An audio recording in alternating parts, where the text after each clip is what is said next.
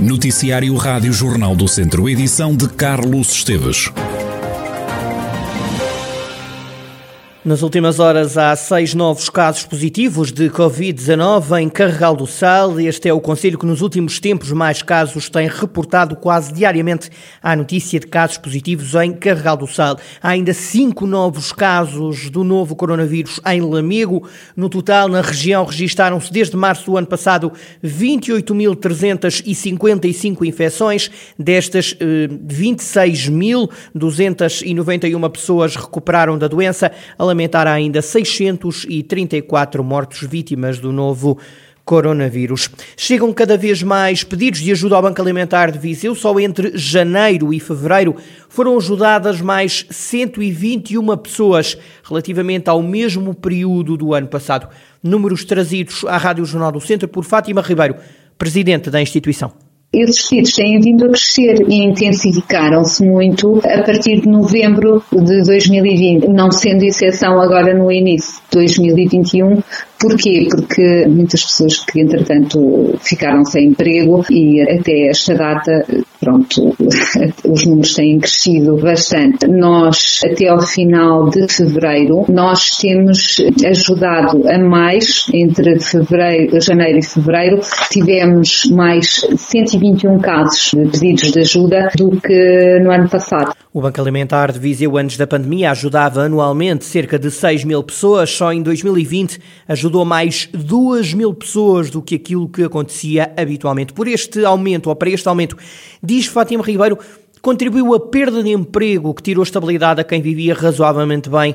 A Presidente do Banco Alimentar de Viseu defende que, mais do que fisicamente, o lado psicológico é muito afetado nesta fase o paradigma mudou uh, completamente com esta pandemia. Apoiávamos uh, quase sempre o mesmo, o mesmo tipo de pessoas e agora com a pandemia demos conta que surgiram muitas outras famílias e muitas outras pessoas que nunca precisaram de ajuda alimentar nem de qualquer ajuda. Famílias que estavam até estabilizadas e viviam razoavelmente bem e que agora se vêem em situação de necessidade, além das pessoas estarem a precisar, a parte psicológica psicológica também vai muito abaixo. Vemos muito, por exemplo, cabeleireiros, empregadas a dias, que tinham a sua situação até muito estável já aos anos, da parte da restauração, imensa gente também. Nos pedidos de ajuda estão também pessoas que com 35 e mais anos tiveram que regressar à casa dos pais.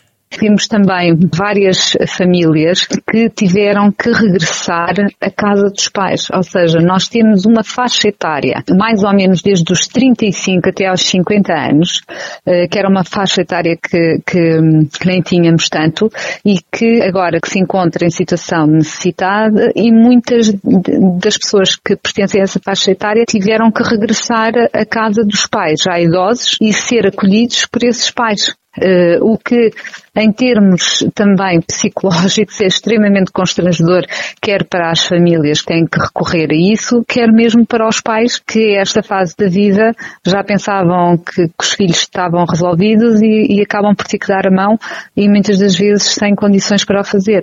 Fátima Ribeiro, presidente do Banco Alimentar de Viseu e os pedidos de ajuda que vão chegando à instituição, um perfil diferente de quem pede um aumento do número de pessoas que procura a instituição. O atual vereador do CDS na Câmara de Nelas não quer ser número dois na coligação que está aprovada com o PSD para as autárquicas deste ano. Manuel Marques diz que se retira do processo para que não se inviabilize o acordo. Não sou o número dois de mais ninguém, mas também não quero abortar a coligação, porque só em coligação poderemos tirar o atual Presidente da Câmara, que faliu a Câmara, o Presidente da Câmara que definhou o Conselho que está uma autêntica aldeia, e só em coligação é que podemos fazer isso. Ora, para eu não prejudicar a coligação, simplesmente me afastei.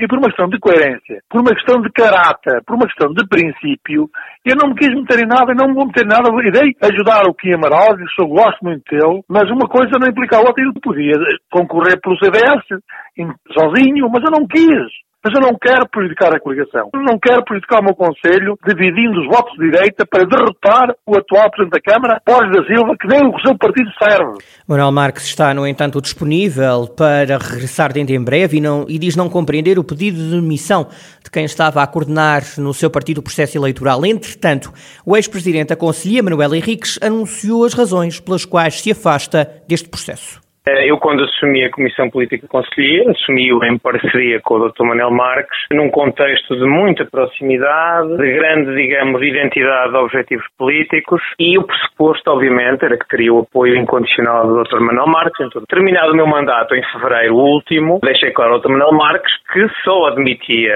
a minha continuidade, até por causa dos meus compromissos profissionais, se o Dr. Manel Marques estivesse empenhadíssimo na feitura das listas do CDS, a coligação nelas. Neste contexto, eu achei que essas condições não estavam reunidas e eu entendo que, que devia, no fundo, refrescar esta situação agora que estamos com a negociação concluída. E eu, tendo, tendo a coligação, eh, digamos, negociada, e penso que estará de pé, eu hoje transmiti aos órgãos do partido a situação e, obviamente, espero que encontrem uma solução.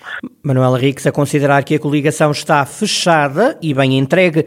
Também o presidente da Conselhia do PSD, Artur Jorge, fala num bom acordo. Acho que é uma boa coligação para o Conselho, principalmente. Nós trabalhamos mesmo assim. Naturalmente que foi encontrados alguns princípios de acordo e que, que até momentos não, não, temos como não duvidar deles. No entanto, houve aqui um, um contratempo e vamos ver o que é que depois o partido do CDS decide. Sim, falta só a retificação por parte do CDS da coligação. Nós, neste momento, não, já estava feito. Vamos ver o que o CDS agora vai decidir. Acreditamos que se mantém a coligação. Artur Jorge, presidente da Conselhia do PSD, o nome do candidato da coligação é Joaquim Amaral e deverá ser aprovado em breve pelos órgãos nacionais do partido. Entretanto, em Nelas, a Comissão Política Socialista elegeu Sofia Relvas para concorrer pelo PS à Câmara.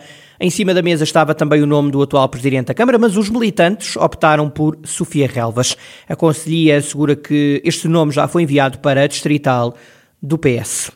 Vai avançar a requalificação da Estrada Nacional 229 que liga Viseu a Sátão. As obras vão custar na totalidade 12 milhões de euros. Ambos os municípios vão contribuir para o custo total. De Viseu sai 1 milhão de 150 mil euros.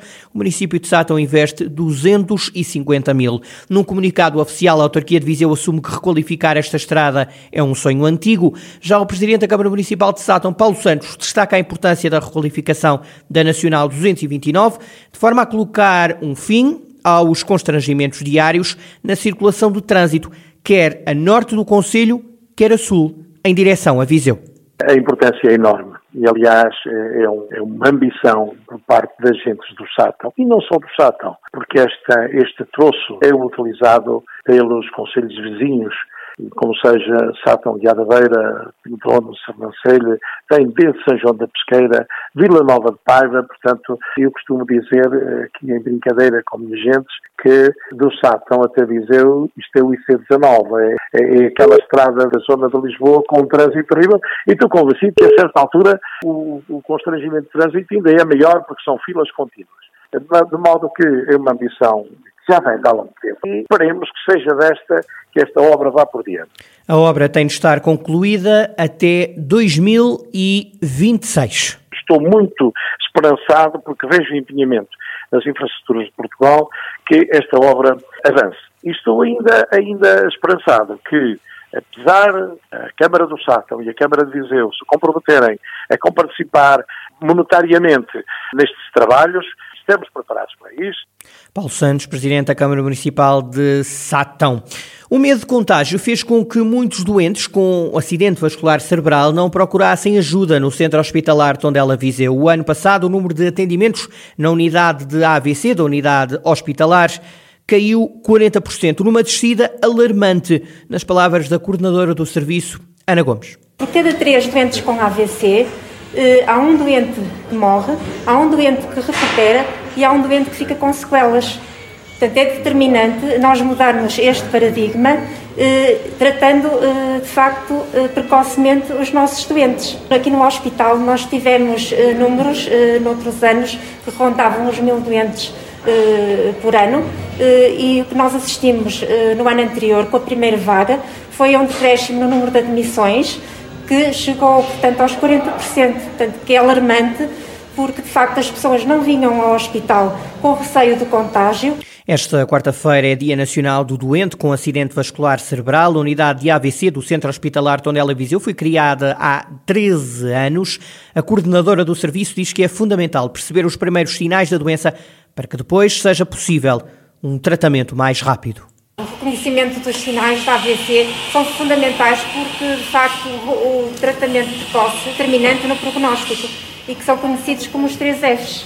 F de fala, alteração da fala, F de face, desvio da face e F de força, perda de força no membro. Nestas circunstâncias não se deve esperar que passe, deve-se uh, ligar uh, imediatamente o 112, porque o AVC é uma emergência. É uma emergência, tem tratamento e uh, se o, o, AVC não for tratado, podem surgir danos que podem ser irreparáveis e, e mesmo a morte, porque é, é importante não esquecer que o AVC em Portugal é a principal causa de incapacidade e de mortalidade.